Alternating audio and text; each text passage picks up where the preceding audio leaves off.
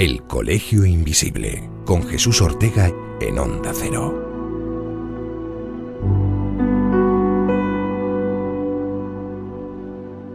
¿Qué tal, invisibles? Bienvenidos a este contenido extra del Colegio Invisible al hilo del programa sobre cienciología y cloacas del Estado.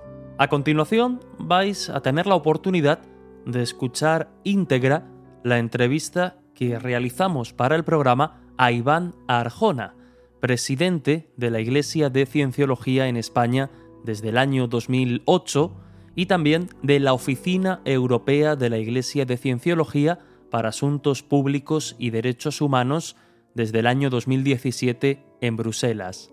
Iván Arjona lleva 25 años como miembro de la Iglesia de Cienciología y es coautor además del libro El Poder de la Palabra. También es representante oficial de la religión de Cienciología ante el Parlamento Europeo, el Consejo de Europa, la OSCE y la ONU en Nueva York, Ginebra y Viena.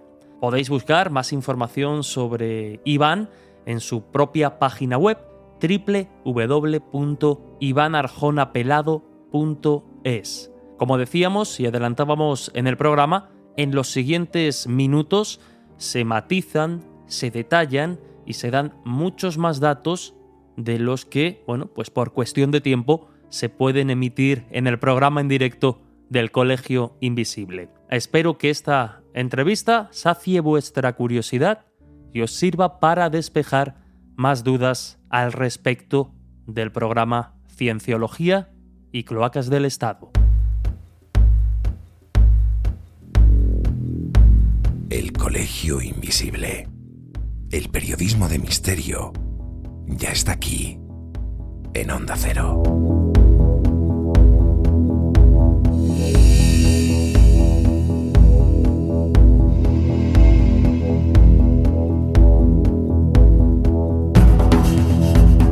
Pues la primera pregunta yo creo que nunca está de más, sobre todo a nivel explicativo, de cara a la audiencia que puede tener ideas erróneas o confusas de lo que como tal es cienciología, sería un poco que nos explicases qué es y cuáles son sus creencias eh, básicas, por decirlo de alguna forma, sus pilares en ese sentido. En primer lugar, bueno, gracias a todos por invitarme al programa y gracias a toda la audiencia. Para responder la pregunta, hay, bueno, se puede explicar en muy largo porque son más de 75 millones de palabras escritas y grabadas. Eso es lo que es cienciología.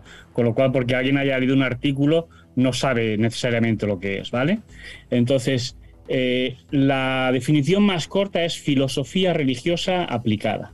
Scientology es el nombre original, que viene de skio, que significa saber o conocimiento en el más amplio sentido de la palabra, y logi o logía, eh, que es el estudio de. Entonces, mm, la definición directa sería el estudio del conocimiento en el sentido más amplio. Como había dicho, es filosofía religiosa aplicada. Filosofía porque filosofía porque es una forma de vida, es una forma de vivir, de, de entender la vida, de cómo se debe llevar la vida, ¿no? En el antes, en el durante y en el después. Religiosa porque va dirigida a la persona directamente, a la esencia, a, digamos, a, al elan vital de, cada uno, ¿vale? Lo que es el yo. Nosotros llamamos el espíritu, el cetán, ¿vale? Cetán de la palabra griega zeta, que significa vida o pensamiento. Ese sería, digamos, como nosotros llamamos al alma, ¿vale? Eh, por eso es religiosa. Aplicada, ¿por qué? Porque es práctica, porque no es una religión de eh, creer, sino de aprender y hacer. Es una filosofía religiosa muy práctica. ¿vale? Primero aclarar que no es dogmática, o sea, uno que llega a Scientology, a Cienciología, no tiene por qué creer esto ni muchas otras cosas, sino que hay una máxima que dice que en Scientology nada es verdad a menos que sea así de acuerdo a tu propia observación. O sea, nada es verdad para ti a menos que sea de acuerdo, así de acuerdo a tu propia observación. Entonces, pero generalmente el miembro de Scientology cree estas tres cosas. Uno, que somos seres inmortales, es decir, que nuestra experiencia va más allá de una sola vida. Dos, que el ser es básicamente bueno, es decir, nosotros no nacemos pecadores como tales. El ser es bueno, la esencia del ser es bueno. Y los derroteros de la vida, las decisiones, las malas decisiones, eh, las cosas que le hacen a uno, eso nos hace, y esas equivocaciones nos hace, digamos, ir desviándonos de esa bondad. Y tercero, que eh, las capacidades del ser, del espíritu, son infinitas, son incalculables.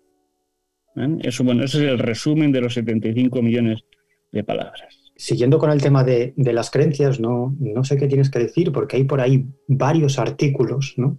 sí. sobre mm, una de las creencias de, cienciología que tiene que ver incluso con, la creación de nuestro planeta, que es eh, lo del famoso... Sí, lo de la, ciencia ficción.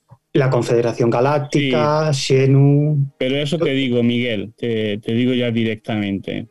Cualquiera puede encontrar eso si se pone a buscar en Internet, ¿vale? Pero el tema es lo siguiente. Ronald Hubbard escribió eh, antes de crear Scientology, antes de, escribirla y, ponerla, escribió mucha ciencia ficción, ¿vale? Y era uno de los grandes en esa época. Resulta que aquellos que quieren atacar eh, Scientology, que quieren denigrarla, van directamente a, esa historia que hay por ahí de las naves espaciales y, y la leche, que yo con 25 años que llevo en Scientology, a mí todavía no me han dado ninguna entrada a la nave espacial. ¿Vale?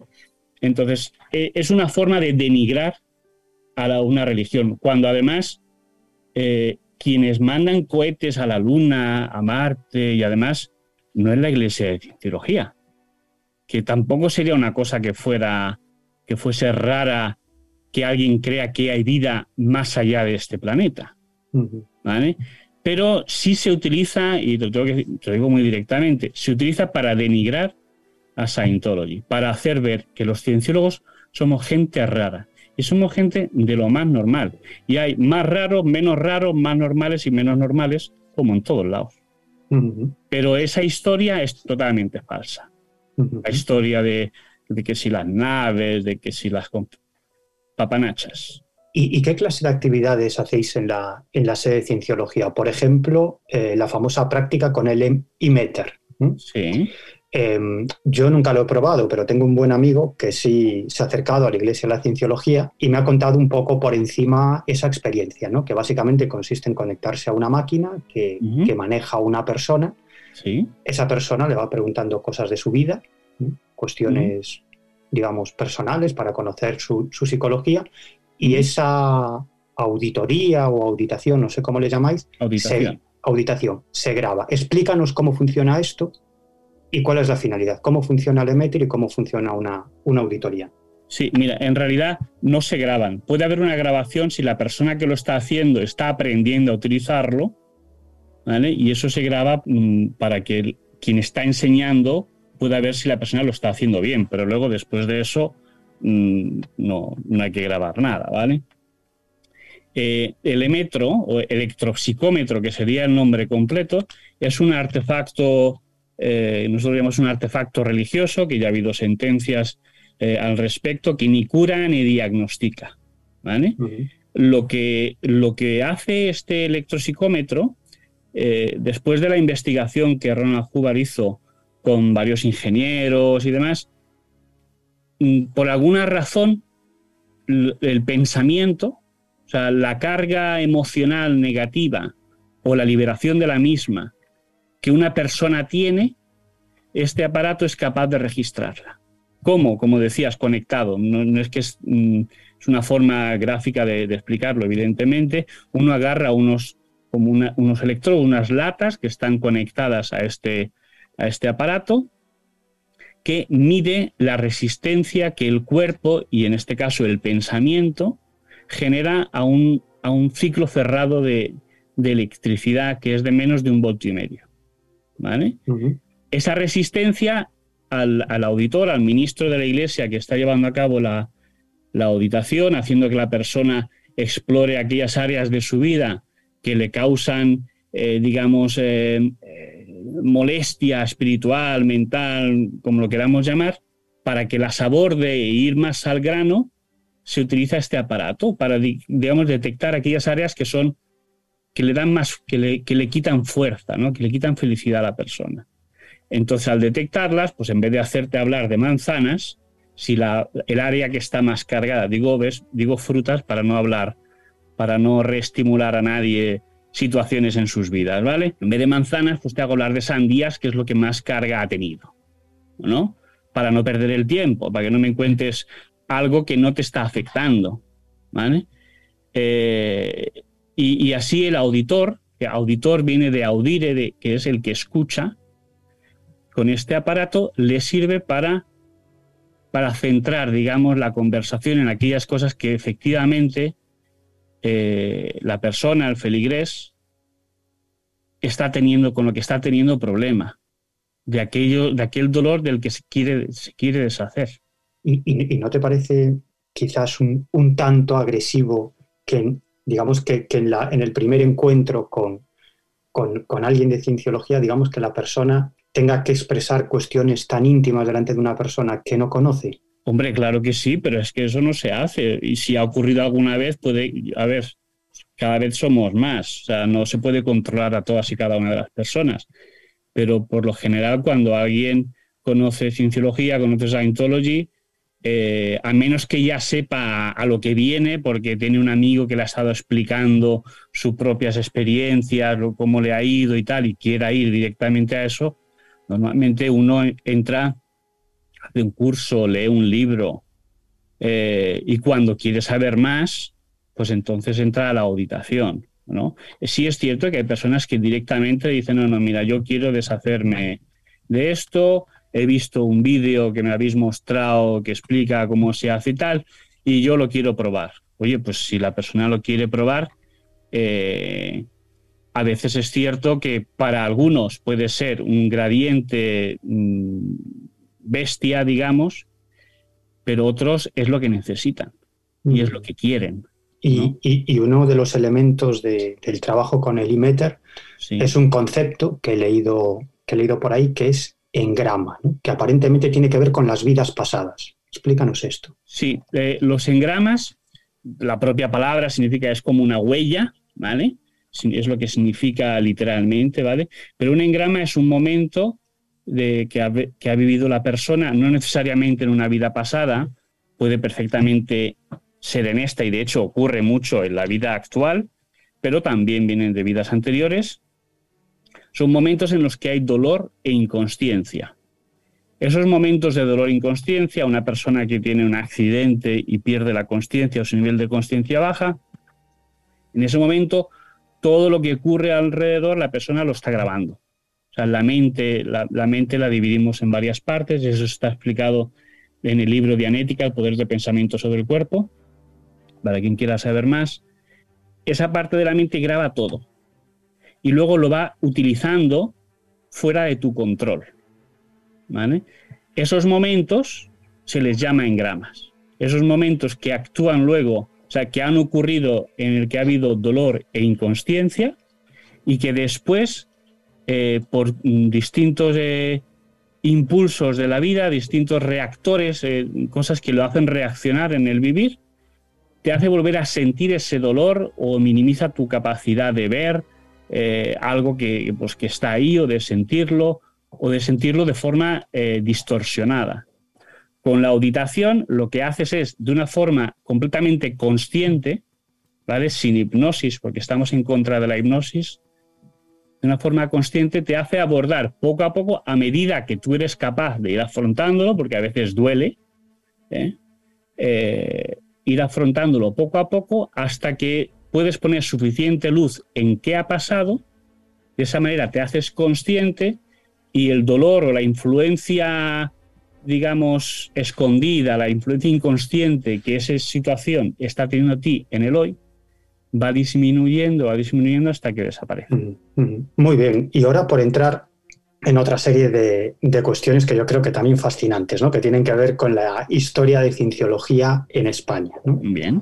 Por ejemplo, el 20 de noviembre del año 1988. Aniversario de la muerte de Franco. Efectivamente, aniversario de la muerte de Franco. Y ese 20 de noviembre la policía española lleva a cabo una operación y detiene a varios miembros de la Iglesia de la Cienciología durante una reunión internacional en, Unos 70.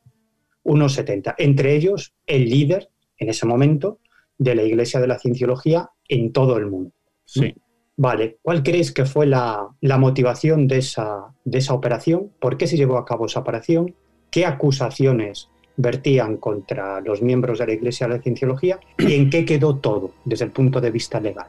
Sí, Sí, mira, eh, gracias. Eh, efectivamente ocurre el 20 de noviembre de 1988, coincidiendo con la fecha del aniversario de la muerte de Franco.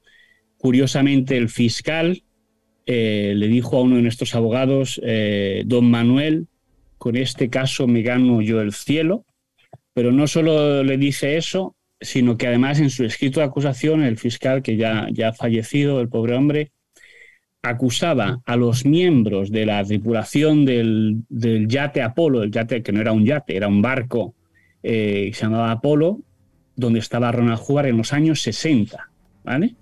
Que estaba por las Islas Canarias y estuvo navegando también por el Mediterráneo y varios puertos españoles.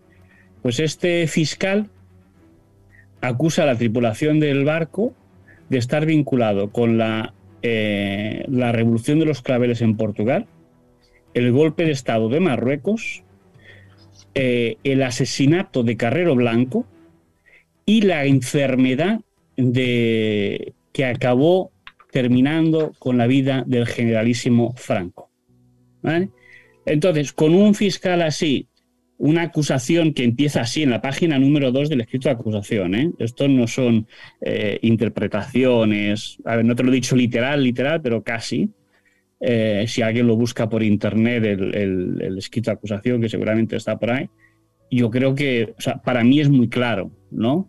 Que sea eso o no, no, no lo he jamás llegado a determinar. Pero yo veo que España acaba de salir de una dictadura, que la libertad religiosa es completamente nueva. Llega un grupo que en los años 80 está creciendo de forma eh, bastante potente. Yo no te digo que nadie no cometiera errores jamás, que seguro. ¿Eh? Y como se siguen cometiendo en todos lados, ¿no? Pero mm, yo creo que eran reminiscencias de, un pasado de dictadura y de eh, y de único pensamiento, ¿no? de falta de libertad de creencias. Pero ¿cuáles eran las acusaciones? Pues las acusaciones nos cogían, eh, tú te puedes coger el código penal completo y casi casi marcar cada uno de los puntos, ¿vale? Desde asociación ilícita, práctica legal de la medicina, coacciones, eh, fraude, evasión fiscal, contra la seguridad social, vamos, una cantidad ingente de acusaciones, ¿vale? Que en la sentencia del 28 de noviembre del 2001, la Audiencia Provincial de Madrid, tras eh, creo que no sé si fueron 14, porque la instrucción empieza, las investigaciones empiezan, creo que si no recuerdo mal, en el 84. En el 88 en la redada, en el 2001 logramos llegar a juicio. O sea, tela. ¿vale? De tiempo, de, de trabajo con abogados, de dinero, ¿vale? En esa sentencia, los tres jueces, la sala, eh, se quejan de la incapacidad del fiscal de poner un relato mínimamente coherente que hilara al menos alguna de las acusaciones que estaba haciendo este señor. Y acaba con absolución plena de todos y cada uno de los miembros eh, o sea, de las personas que estaban siendo acusadas, porque había personas también eh, que no eran miembros de la iglesia que estaban siendo acusadas también, ¿no? Incluso uno que estaba muerto, que había fallecido ya y el fiscal quería siguiendo inculparlo. Fíjate, en, ese, en ese escrito de acusación del fiscal, que, que, en su momento que tengo y que, en su momento me leí de arriba abajo, se dicen todas esas cosas que tú has dicho, que, son rayan el ridículo, todo hay, que, hay que decirlo, pero yo creo que en, uno, en una de las partes, en uno de los fragmentos de ese escrito de acusación, quizás está la clave de todo esto. ¿no? Porque, bueno, el fiscal, entre otras muchas cosas, habla de la operación Blancanieves, ¿no? que luego nos explicará, supuestamente fue, una operación eh, llevada a cabo por la Iglesia de la Cienciología en los años 70 para infiltrar a estamentos del Estado en los Estados Unidos y en otros países de, Europa. Mm. Y de hecho habla de una operación similar que en teoría quería llevar a cabo Cienciología en España, que se llama Operación LACE, cuyo objetivo era conseguir evidencia de los archivos de la Dirección General de Seguridad sobre informes de la Interpol, eh, sustituir los archivos donde constaban informes desfavorables para la Iglesia de la Cienciología por otros que no tuvieran ese carácter. Es decir, explican, explícanos esto. Es decir, yo creo que, todo esto se basa en la sospecha, yo no sé si es real o no, no tengo ni la más remota idea, se basa en la sospecha de que Cienciología pretendía hacer lo mismo en España que aparentemente hizo en Estados Unidos y en otros países. Te voy a, eh, está bien, ¿eh? Te voy a decir solo un previo a esto en los años 60, cuando Ronald Hubbard viajaba por las, por las costas españolas, eh, había el, bulo, ¿vale? De que era un barco de la CIA. Entonces, claro, unos dicen, no, es que mm, queríamos cambiar eh, documentos y tal, y habíamos tenido problema en Estados Unidos, pero luego a la vez éramos, éramos Estados Unidos, porque éramos la CIA, supuestamente, ¿no? O sea, había como una incongruencias en ciertos en, los momentos de las acusaciones que había. La operación Blancanieve que mencionas para eh, tomar la primera parte de la pregunta. La Iglesia desde el principio ha sido un gran activista de lo que ha venido a llamarse ahora el Freedom of Information Act, ¿vale? Los, las leyes de libre acceso a la información de las administraciones públicas que ahora en una palabra llaman transparencia. Entonces, lo que la Iglesia Internacional había llevado, había escrito era un programa para lograr acceso siempre de forma legal, y eso estaba escrito al principio del programa, tal y como recogen las sentencias del, procedimiento que, que, hubo en América al respecto. O sea, la Iglesia como tal pedía que cualquier acción para acceder a esos documentos y si, eh, cuando se encontrara que hubiera información falsa, hacerla reemplazar de forma legal por documentación fidedigna, ¿vale? debía hacerse de forma legal. Y hubo personas que se saltaron eso, eso es cierto, ¿vale? y fueron completamente expulsadas de la iglesia por ello, además de condenadas. ¿vale? Entonces, eh, eso es un programa, o sea, el programa de acceder a qué info. Yo mismo he escrito a la Dirección General de Policía, a la Brigada de Información, he escrito, señores, me consta que hablan ustedes de una lista de grupos de no sé qué, por favor, denme copia de este listado. A te dicen, no, no existe ningún listado. Bueno, si hubiera existido dicho listado, o si hubieran querido reconocerlo, que eso jamás lo sabremos, ¿vale? Eh, o igual algún día sí, si me ponen en un listado de organizaciones que son peligrosas, que sí esto y lo otro, yo procedo, como he hecho en otras, en otras eh, ocasiones, a eh, hacerles llegar la información que a mi modo de ver es la correcta. ¿Para qué? Para que la reemplacen. Porque luego los funcionarios, eso se queda ahí. Imagínate, se queda que somos un barco de la CIA y ¿qué ocurría? Que cada dos por tres el barco la los grises iban, hacían redadas al barco, se llevaban a la tripulación a los calabozos, al día siguiente los sacaban. Eh, o sea, la información falsa sobre la iglesia en archivos oficiales es muy perjudicial, no solo para la iglesia, su reputación y los miembros, sino también para el uso efectivo de los recursos de las instituciones públicas.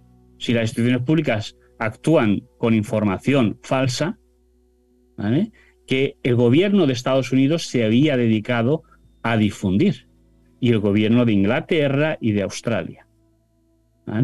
De hecho, más adelante, eh, lo que ocurrió es que el propio IRS y la, e incluso la Interpol, porque la Interpol estaba por medio, sin, sin, totalmente fuera de su capacidad estatutaria de actuación, eh, estaba emitiendo fotocopias de informes y distribuyéndolos a doquier.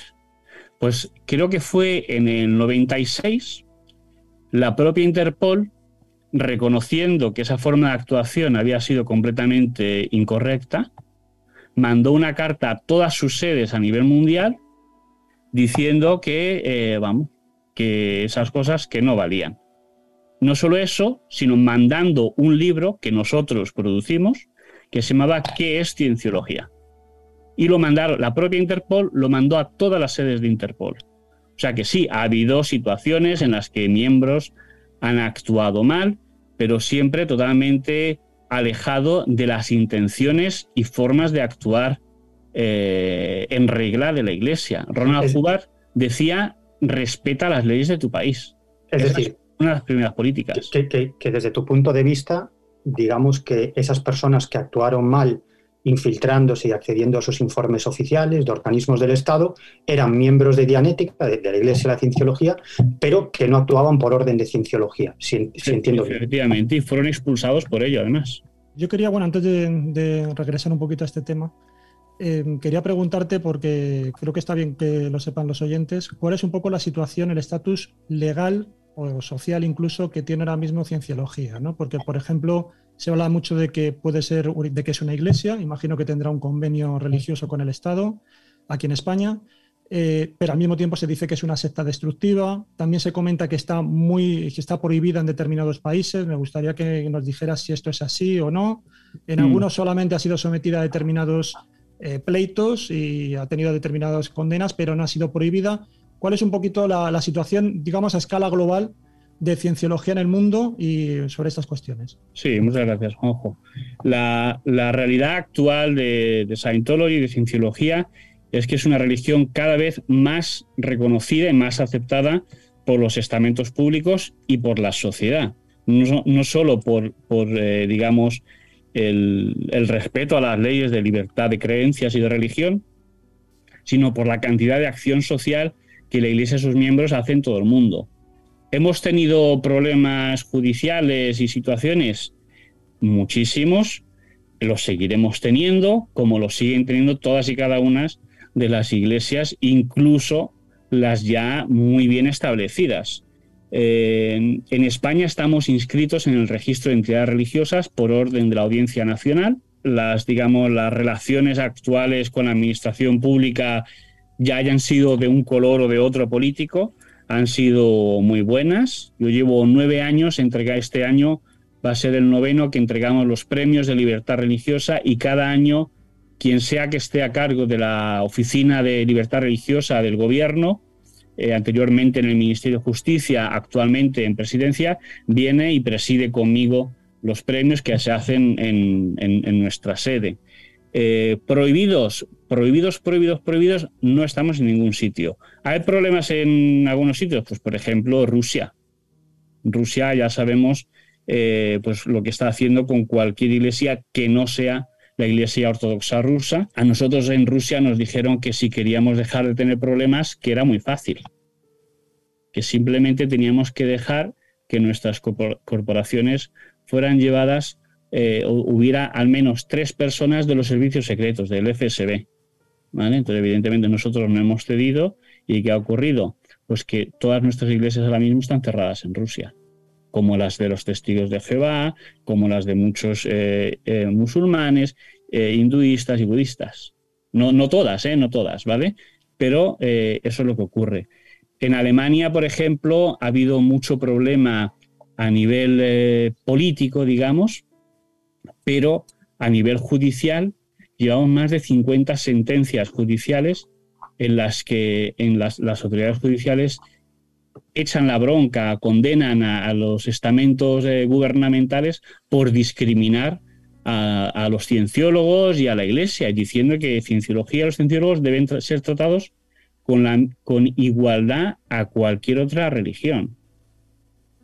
Eh, hay muchos más países, pero vamos, en general la aceptación y el reconocimiento va, va creciendo. Todavía queda trabajo, es cierto, sigue habiendo gente a la que no le gustamos, pero bueno, eso qué le vamos a hacer, ¿no? O sea, que no le gustamos, pues, pues está bien.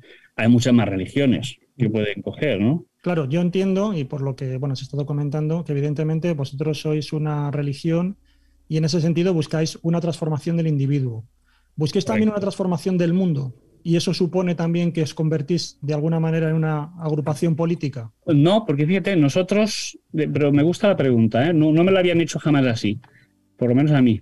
Eh, nosotros, la transformación política, o sea, ideológicamente hablando, porque política es una cosa y otra cosa es la ideología política, eh, nosotros no, no interferimos en eso, en las ideologías políticas de, los, de, las naciones.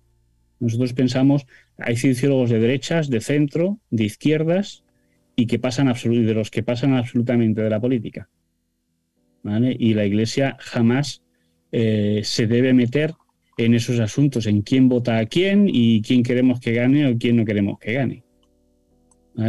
Pero sí, como cualquier agrupación de la sociedad civil, tiene una responsabilidad de que si detecta leyes, eh, regulaciones que son contrarios a, a lo que desde su punto de vista es bueno para la sociedad, debe trabajar en educar de que se conozcan y de cambiarlas y mejorarlas en la medida de lo posible, ¿no? Pero eso es una actividad perfectamente legal, eh, no, no, solo legal, es una obligación democrática de la ciudadanía, ¿no? Pero de alguna forma tú me has dicho también que en Alemania, por ejemplo, habéis tenido ciertos problemas políticos. Entonces, ¿se os percibe también hasta cierto punto como una organización que tiene poder y ahí puede haber un choque con determinadas instituciones políticas. Y eso también hmm. enlaza un poco con lo de la Operación Blancanieves, porque también se ha interpretado en el sentido de que eso fue una especie de combate de lucha de poderes, en el sentido de que vosotros, y tú más o menos has dejado caer como que podía ser una especie de ejercicio de autodefensa frente a ciertos atropellos que bajo vuestro punto de vista se estaban cometiendo desde el Estado. Sí, de hecho se han cometido y se cometen a día de hoy en algunos países una serie de atropellos impresionantes. En Alemania, por ejemplo, eh, si tú quieres acceder a una subvención de un ayuntamiento, por ejemplo, el ayuntamiento de Múnich, por poner un caso concreto, que estaba dando una subvención de 500 euros a, trabajadores autónomos para comprarse una bici eléctrica, ¿vale? Tú solicitas esa subvención y el ayuntamiento, antes de otorgártela, revisa toda una serie de requisitos y si los cumples, te hace firmar un papel de que no eres miembro de la Iglesia de Cienciología.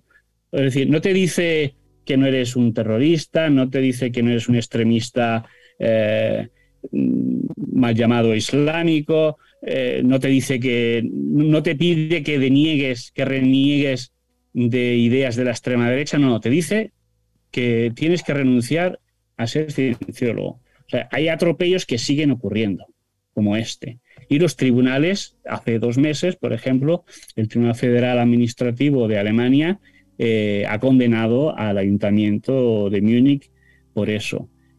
Yo diría, yo diría, Juanjo, que hay ciertas personas en, unos y otros eh, partidos políticos que se sienten amenazados de alguna manera, no, no sé por qué. Como que su, su, su, trocito del pastel se piensan que venimos a quitárselo o algo. ¿Vale? Nosotros no venimos a quitar nada a nadie, nosotros venimos a dar. Volviendo, volviendo un poco a lo de la Operación Blancanieves, exactamente, claro, detrás de la supuesta Operación Blancanieves estaba un departamento de cienciología que creo que finalmente se disolvió, que era la llamada Oficina del Guardián o el de eh, Asuntos Especiales, me parece que se llamaba, ¿no? No, no, eh, Asuntos Especiales es, eh, o sea, después de, del fracaso y de ciertos miembros de alto rango dentro de la oficina del guardián, que eh, la Iglesia tuvo un proyecto eh, eh, muy, digamos, em, grande, con mucha energía, para totalmente deshacer esa oficina y erradicar cualquier restos que hubiera de modos de actuación de la misma. Y entonces, como parte de ese arreglo, para limpiar eso se creó la Oficina de Asuntos Especiales, de la que yo soy miembro. ¿Y cuáles es, un poco las competencias que tiene esa oficina y qué diferencia hay con la que, con la que era la oficina del guardián? Pues la diferencia es que somos personas que completamente escrutinizadas de que estamos limpios, ¿vale?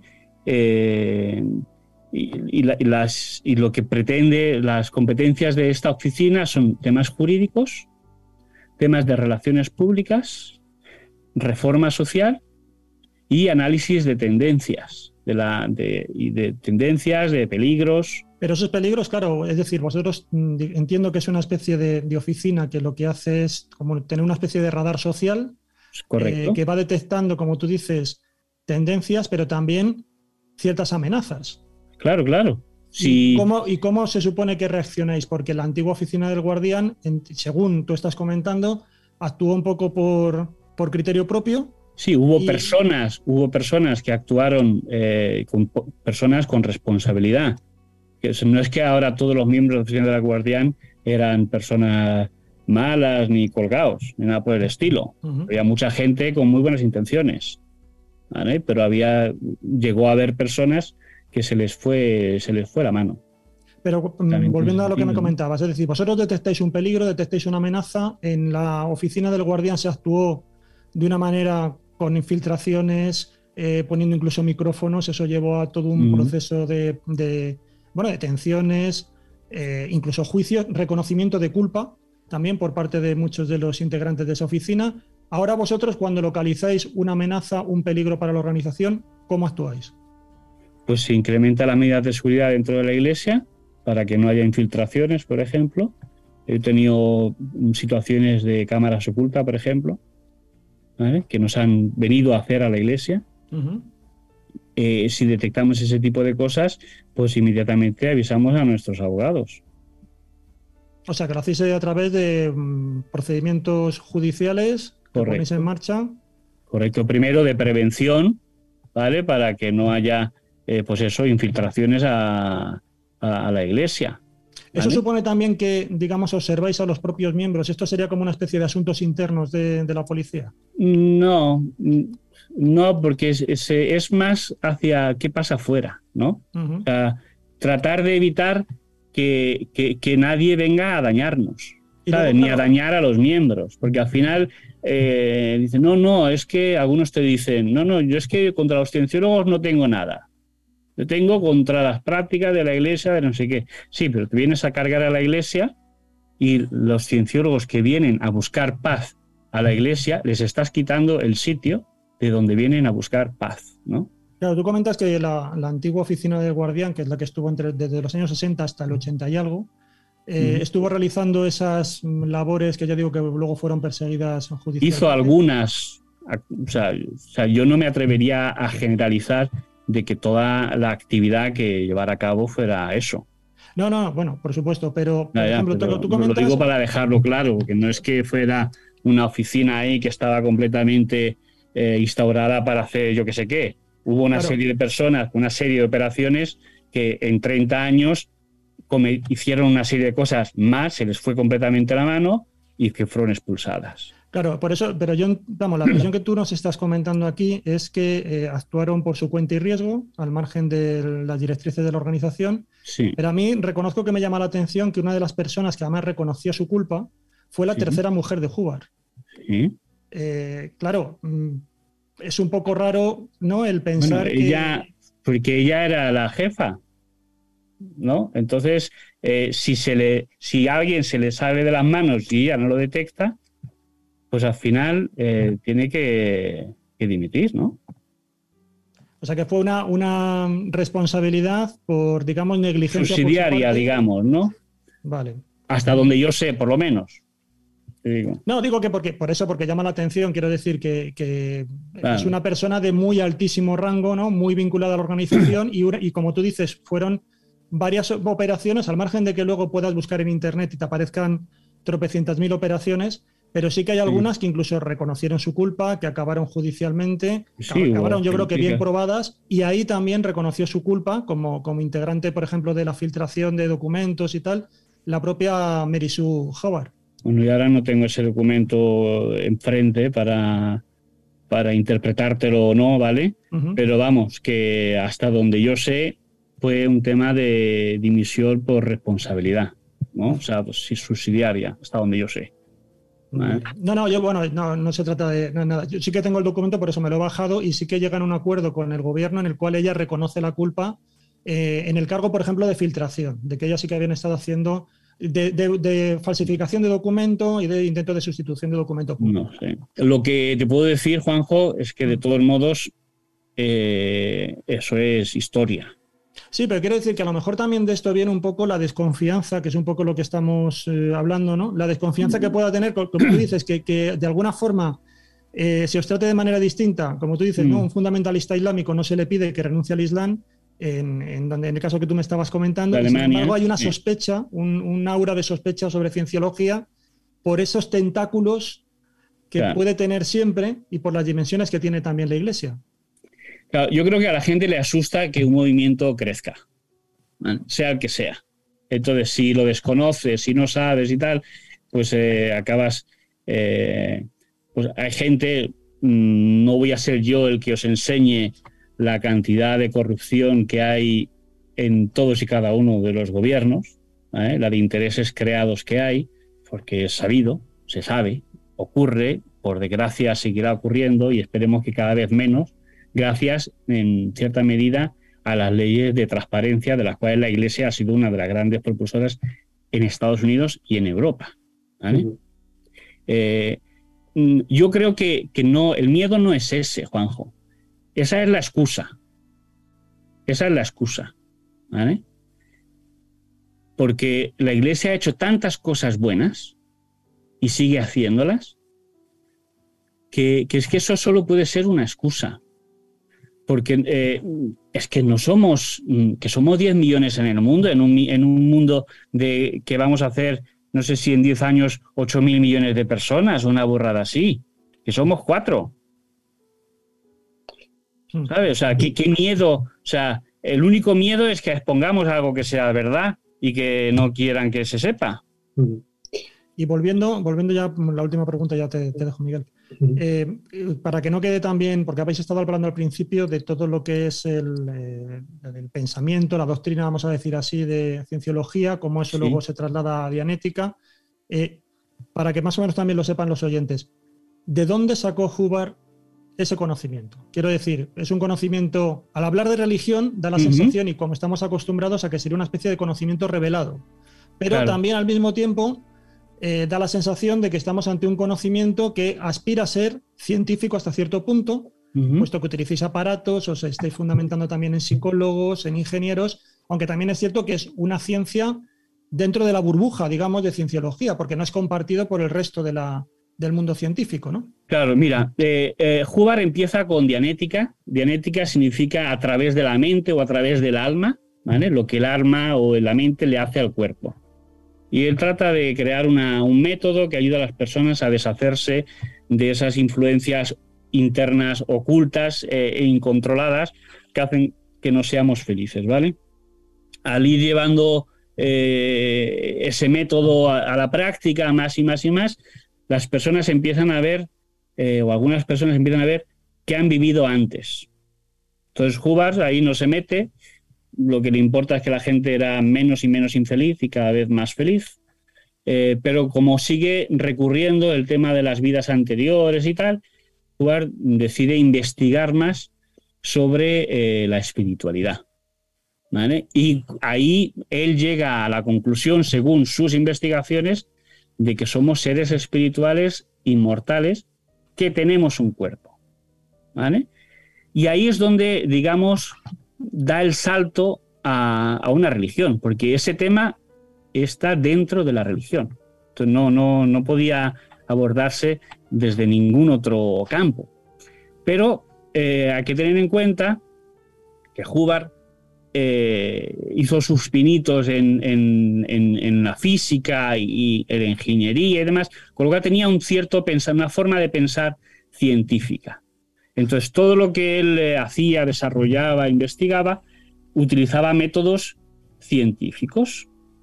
La ciencia no es solo la tecnología y la química. La ciencia, tienes las ciencias jurídicas, tienes las ciencias, eh, ciencias humanas, ¿vale? Jugar cuando conforme desarrolla Scientology y Cienciología, como bien dices, no es una religión revelada, que es a lo que estamos acostumbrados en Occidente, ¿no? Las religiones, eh, las tres del libro que, se dicen, son religiones reveladas, pero no todas las religiones son reveladas. El, el budismo no es una religión revelada, por ejemplo, y nadie duda de su autenticidad. Ahora dice, no es que la ha creado, que si la ha inventado, no sé qué. Bueno, es que cuando alguien piensa algo, lo puedes llamar inventar, lo puedes llamar crear, lo puedes llamar describir sus observaciones. ¿vale? Él describió sus observaciones, sus conclusiones, que eran suyas, eh, en base a, los métodos que él había utilizado, y lo puso de, de una forma, con un método, digamos, que se pudiera aprender. Esa es la parte, digamos, científica de Scientology, de cienciología. Que eh, las cosas que te dice Hubbard te da unos métodos para que tú lo puedas comprobar por ti mismo. Y luego, oye, igual llegas a una, conclusión distinta. Pero el método es científico. A ti te valdrá o no te valdrá. Pero eso no le quita su valor. Hasta hace muy poquísimo, los psiquiatras, y ese es un tema donde hay mucha, mucha carne en el asador normalmente, ¿no? Cuando se habla de cienciología, decían que ciertas enfermedades o trastornos, que realmente no son enfermedades, sino trastornos, de acuerdo a sus propios libros eh, mentales, eh, tenía que ver con una serie de desequilibrios químicos. Se han pasado 40 años vendiendo y empastillando a la gente en base a que ciertos trastornos, la depresión y demás, era por unos trastornos, eh, por unos desequilibrios químicos en el cerebro. Y ahora hace, creo que ha sido ahora a, mediados de julio, una de las revistas más eh, influyentes dentro del mundo de la psiquiatría biomolecular, me parece que se llama, ha probado que esa teoría es totalmente falsa. Bueno, eso lo llevamos diciendo nosotros desde el año 1967. Y regresando a España. Sí. Algunas cuestiones bien interesantes vinculadas con, con cienciología. Año 1995. Sí. El diario El Mundo, concretamente el 12 de junio, publica una información que causa bueno, un terremoto enorme en la, en la sociedad española, y sobre todo en las más altas esferas. Se supo que el CSIC había espiado entre los años 1984 y 1994, es decir, que el Servicio Secreto Español había espiado, había captado una serie de conversaciones telefónicas de las más altas personalidades del Estado español, entre otros varios ministros, e incluso el que en ese momento era rey de España, Juan Carlos I, hoy en día rey emérito. Sin embargo, lo que pasó desapercibido es que la mayoría de las escuchas tuvieron lugar a la a Dianética, a la Iglesia de la Cienciología. Concretamente, había ocho cintas de escuchas a Dianética. En ese listín de cintas correspondían a la número, de la número 72 a la número 79. Es decir, que fuisteis espiados por el CSIC durante unos cuantos años. El CSIC argumentó que en realidad ellos lo que hacían era un barrido del espacio radioeléctrico y que cuando captaban alguna conversación de una alta autoridad del Estado, pues la guardaban y advertían, en algunos casos, a esa alta autoridad del Estado. Bueno, vosotros os presentasteis como acusación contra los responsables de esas escuchas, entre otros el director del CSIC en el momento, Manglano, su, su, número dos, el, el jefe del Departamento de Acción Operativa, Juan Alberto Perote, etcétera, ¿no? ¿Qué descubristeis sobre las intenciones del CSIC en grabar esas conversaciones telefónicas vuestras? ¿Cuál era el objetivo del CSIC? ¿Mm? ¿Y qué pudisteis averiguar sobre esto? Pues mira, eh, honestamente te digo que yo de lo, que sé de ese, procedimiento es que lo ganamos en varias instancias y creo que al final todo eh, hubo una última apelación y quedó todo desestimado. ¿vale? O sea, quedó todo en agua de borrajas. ¿vale? y los responsables no, no, sufrieron Exacto. Una, una, enorme condena, ¿no? Sino que ganamos creo que dos veces o algo así y al final, eh, no recuerdo qué instancia judicial era, eh, desestimó todo. Pero yo, lo que te pregunto es... Sí, sí, voy, voy, voy. Sí, sí. Eh, yo sé que en el procedimiento penal que había contra miembros de la Iglesia, que no la Iglesia, porque, bueno, la Iglesia no estaba inculpada de nada, sino que eran eh, miembros, creo porque no había, jurídicamente no se podía hacer, me parece, ¿vale? En aquel entonces.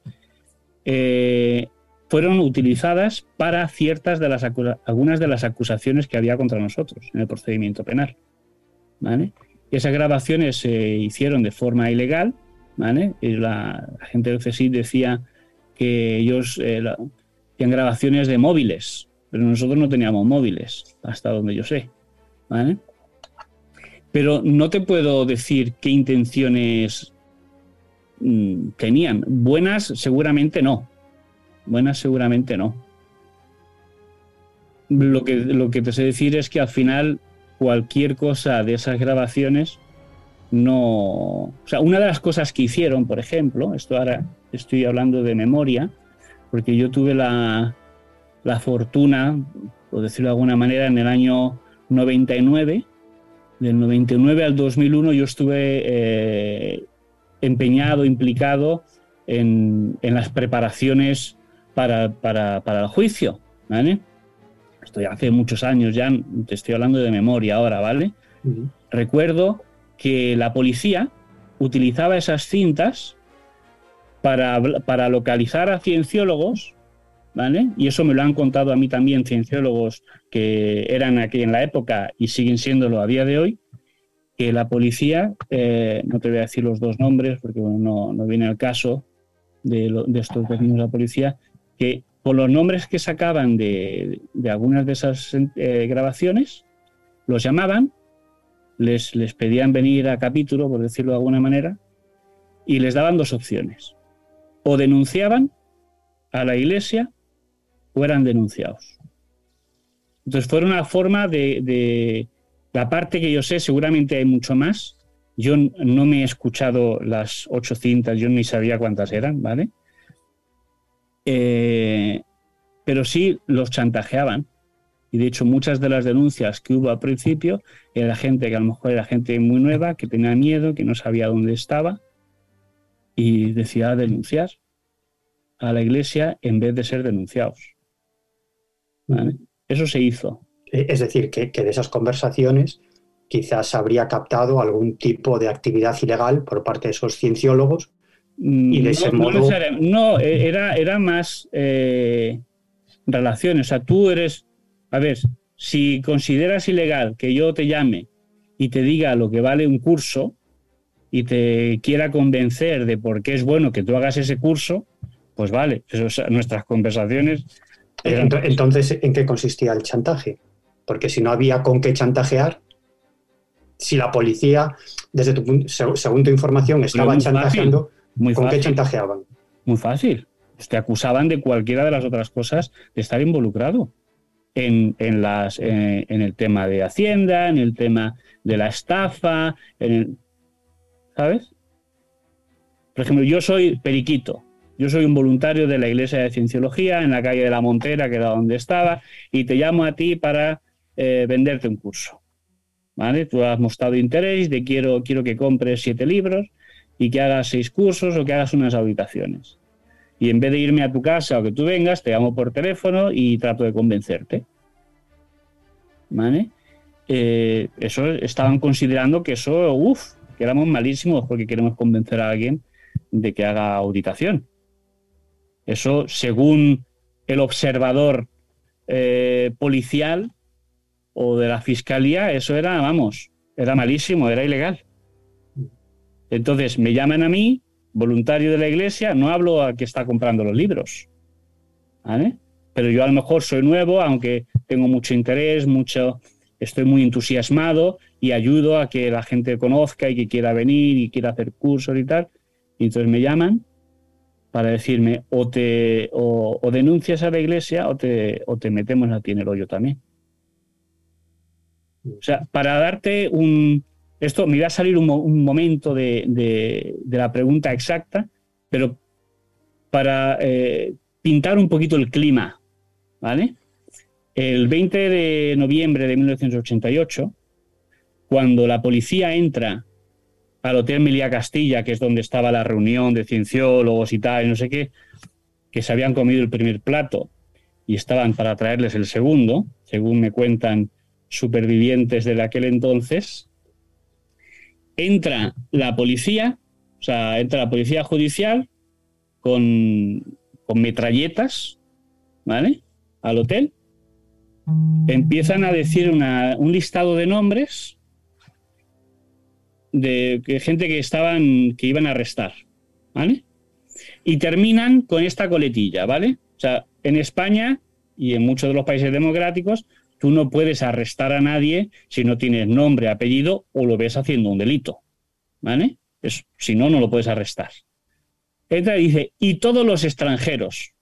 O sea, si tú eras un italiano que estaba ahí, o una italiana que estaba de camarero esa noche, o esa tarde, ahí sirviendo los platos a los cienciólogos para comer, esa noche tú la pasabas en el calabozo. O sea, había, yo creo que una obsesión totalmente desmedida e irracional hacia lo que somos. A ver, a mí me honra mucho que piensen que somos eh, tan poderosos, ya me gustaría a mí. ¿Vale? Eh, pero había, una, había un ambiente eh, muy hostil hacia cualquier nueva religión. ¿Vale? Y, yo, nosotros hemos, a mí no me gusta decir que hemos sido víctimas, porque yo no quiero considerarme jamás víctima de nada. ¿Vale? Pero, pero sí estábamos sufriendo unas circunstancias que no eran solo nuestras.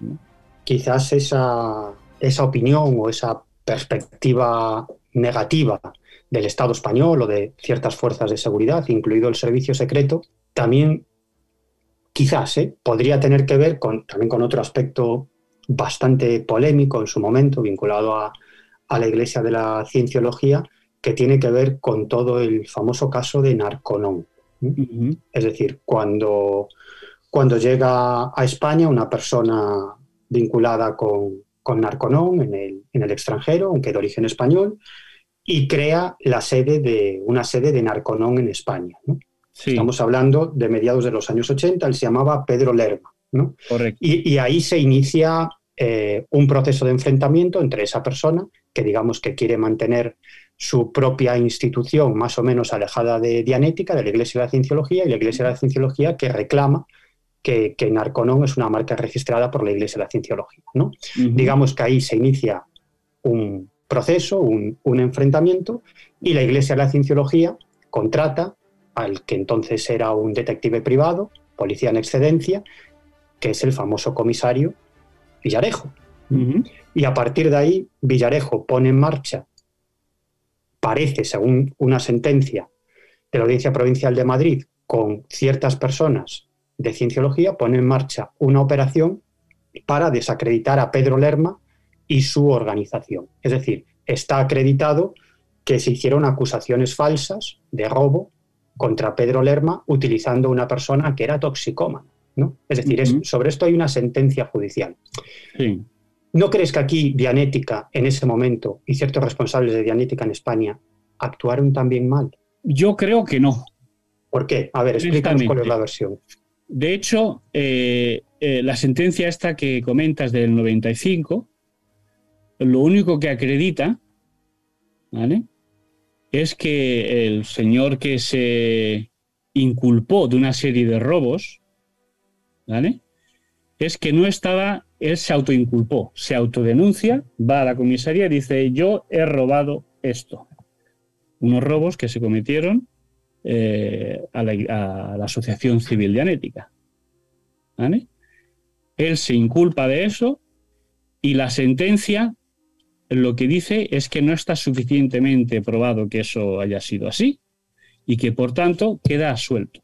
Tanto él como Pedro Lerma, que supuestamente era quien eh, según él decía en su autoinculpación, le había inducido a hacer eso. Ahora, mm, esa sentencia es firme, ¿vale? No hay nada que decir al respecto. Yo no sé si.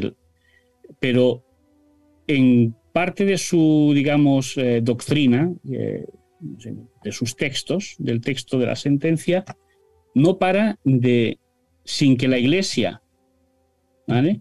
fuera eh, fuera parte civil, ni acusado, ni parte civil, ni nada del, entonces, ¿vale? Acusa a la iglesia de una serie de cosas que no tiene, cuando la, iglesia no se podía ni siquiera defender.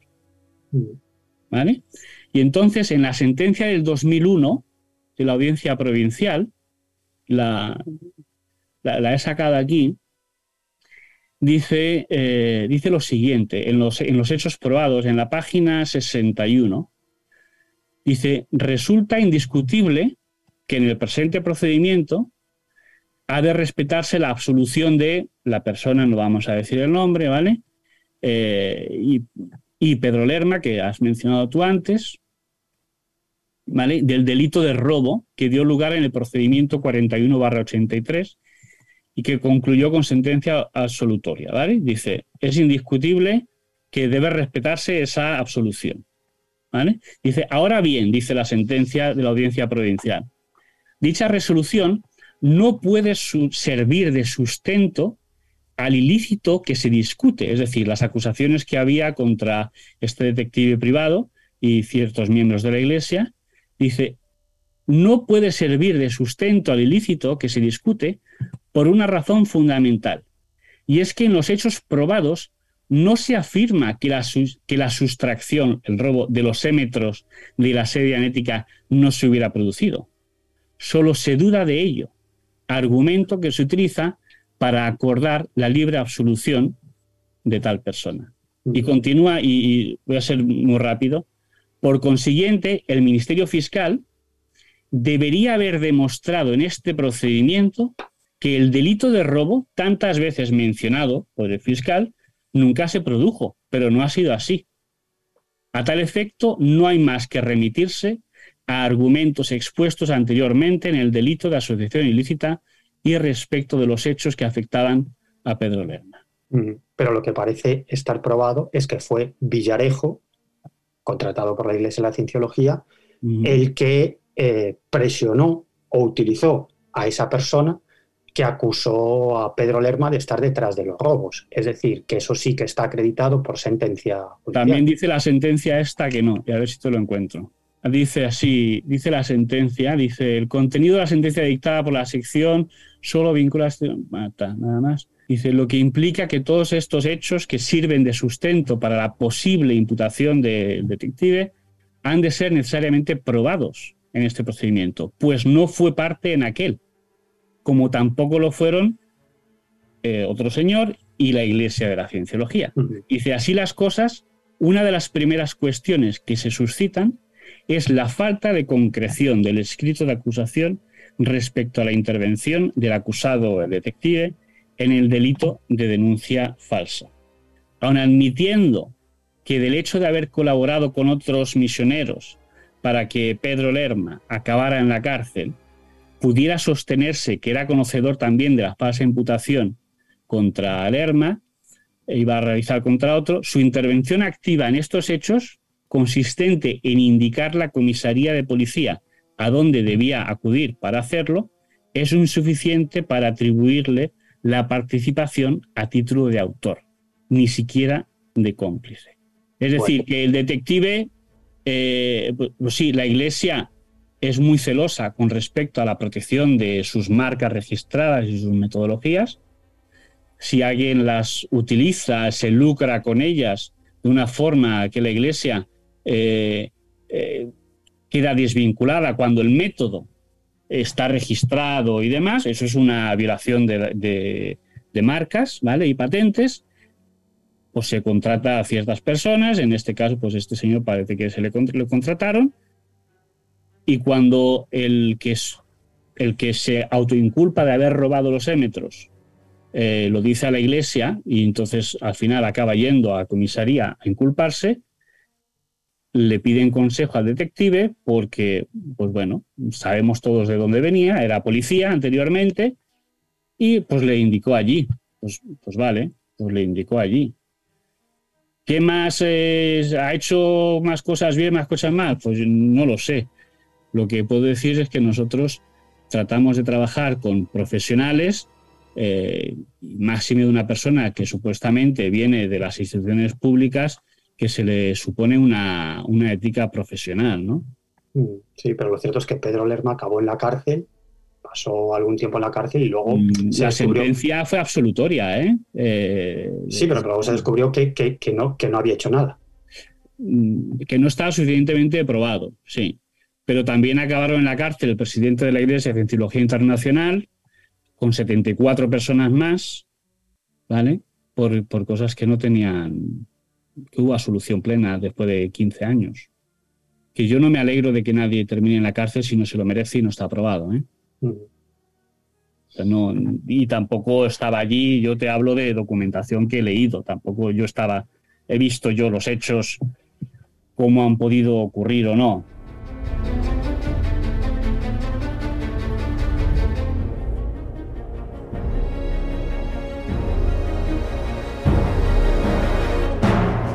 Pues hasta aquí ha llegado esta extensa entrevista a Iván Arjona, repetimos, presidente de la Iglesia de Cienciología en España y de la Oficina Europea de la Iglesia de la Cienciología para Asuntos Públicos y Derechos Humanos.